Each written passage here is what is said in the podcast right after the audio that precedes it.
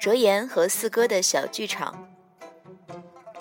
白纸帝君家的老四满周岁时，十里桃林的折颜来串门子。须知青丘的狐狸方生下来落地时，虽是仙胎，却同普通狐狸也差不多，全不是人形。待到周岁上吸足了天经地气和他们阿娘的水，方能画出个人形，且是将将生下来的婴儿的人形。将将生下来的婴儿，那必然是皱巴皱巴的。纵然青丘白家的老四日后漂亮的如何惊天地泣鬼神，彼时也只是个皱巴皱巴的、长得两尺长的小娃娃而已。九尾白狐这个仙族是很捡便宜的一个仙族，天生便得一张好皮相。不过人长得好了，便十分难以忍受自己会有一天竟会长得如此难看。甚或自己曾经竟有一天长得难看过，白家老四便是个中的翘楚。其实九尾白狐的一生皆是光鲜亮丽的一生，硬是要说个不光鲜的，便只是他们初化人形的时候。然彼时尚是个小婴儿的白狐们，自然并不知道什么是美，什么是丑，也就并不会纠结自己的相貌。即便后来长大了，想起来自己当婴儿的时候是多么丑的婴儿，略略宽慰一下自己，婴儿并不能分什么美丑，也便过了。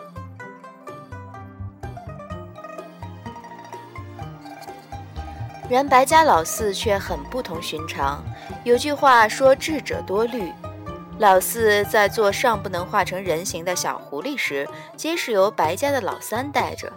做狐狸时的老四是只十分漂亮的小狐狸，老三便抱着它到处给人看。这只小狐狸漂亮吧？没见过这么漂亮的小狐狸吧？嘿嘿嘿嘿，这是我弟弟，我娘刚给我添的弟弟。遇到个别长得那么不是那么好看的小狐狸，白家老三会偷偷撇一撇嘴，挨着老四的耳朵悄悄说：“呜，哼，那么只丑巴巴的狐狸。”是以那个时候尚不满周岁的冰雪聪明的白家老四，便对美丑相当的有概念了。白家老四满周岁时，白纸帝君低调，只办了个满月的家宴。折颜同狐狸洞交情一向好，自然也来了。老三小心翼翼地将自己的弟弟抱出来，折颜喝了口酒，眯着眼睛看了半天。嗯，白纸。你这小儿子怎的生得这般丑？哲言这么说，自然因为他未曾娶亲，没带过孩子，不知道天下的小婴儿生下来都是这么丑的。白家老四因注定要长成个美人，从他皱巴皱巴的小脸上仔细探究一番，其实也能勉强地寻出几分可爱。白家老四从来没被人用丑字形容过，他听见哲言这么说他。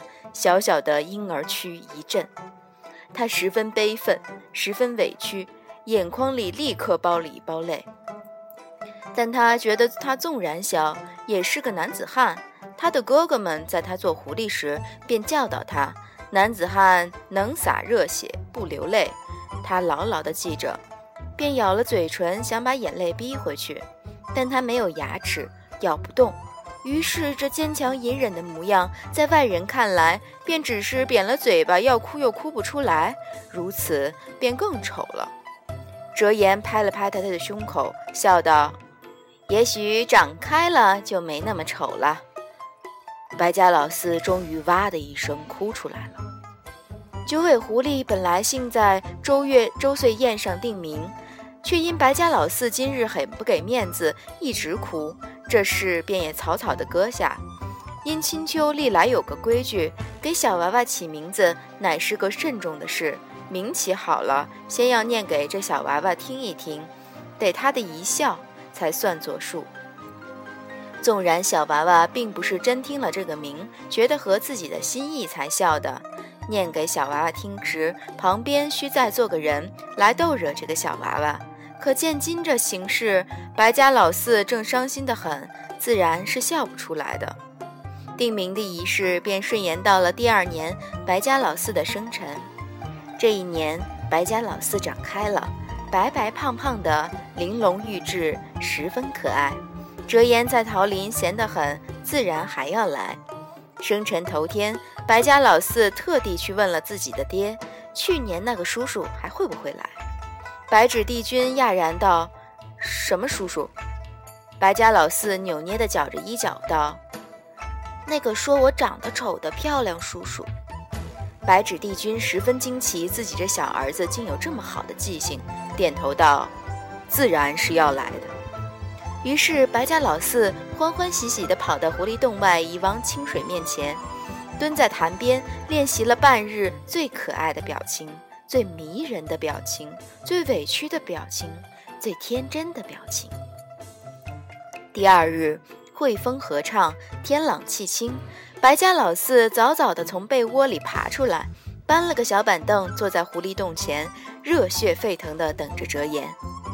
他等啊等啊等，等啊等啊等，时不时的再到潭水边上去，对着水面理理衣裳，沾点潭水将头发捋一捋，然后回到板凳上坐着继续等。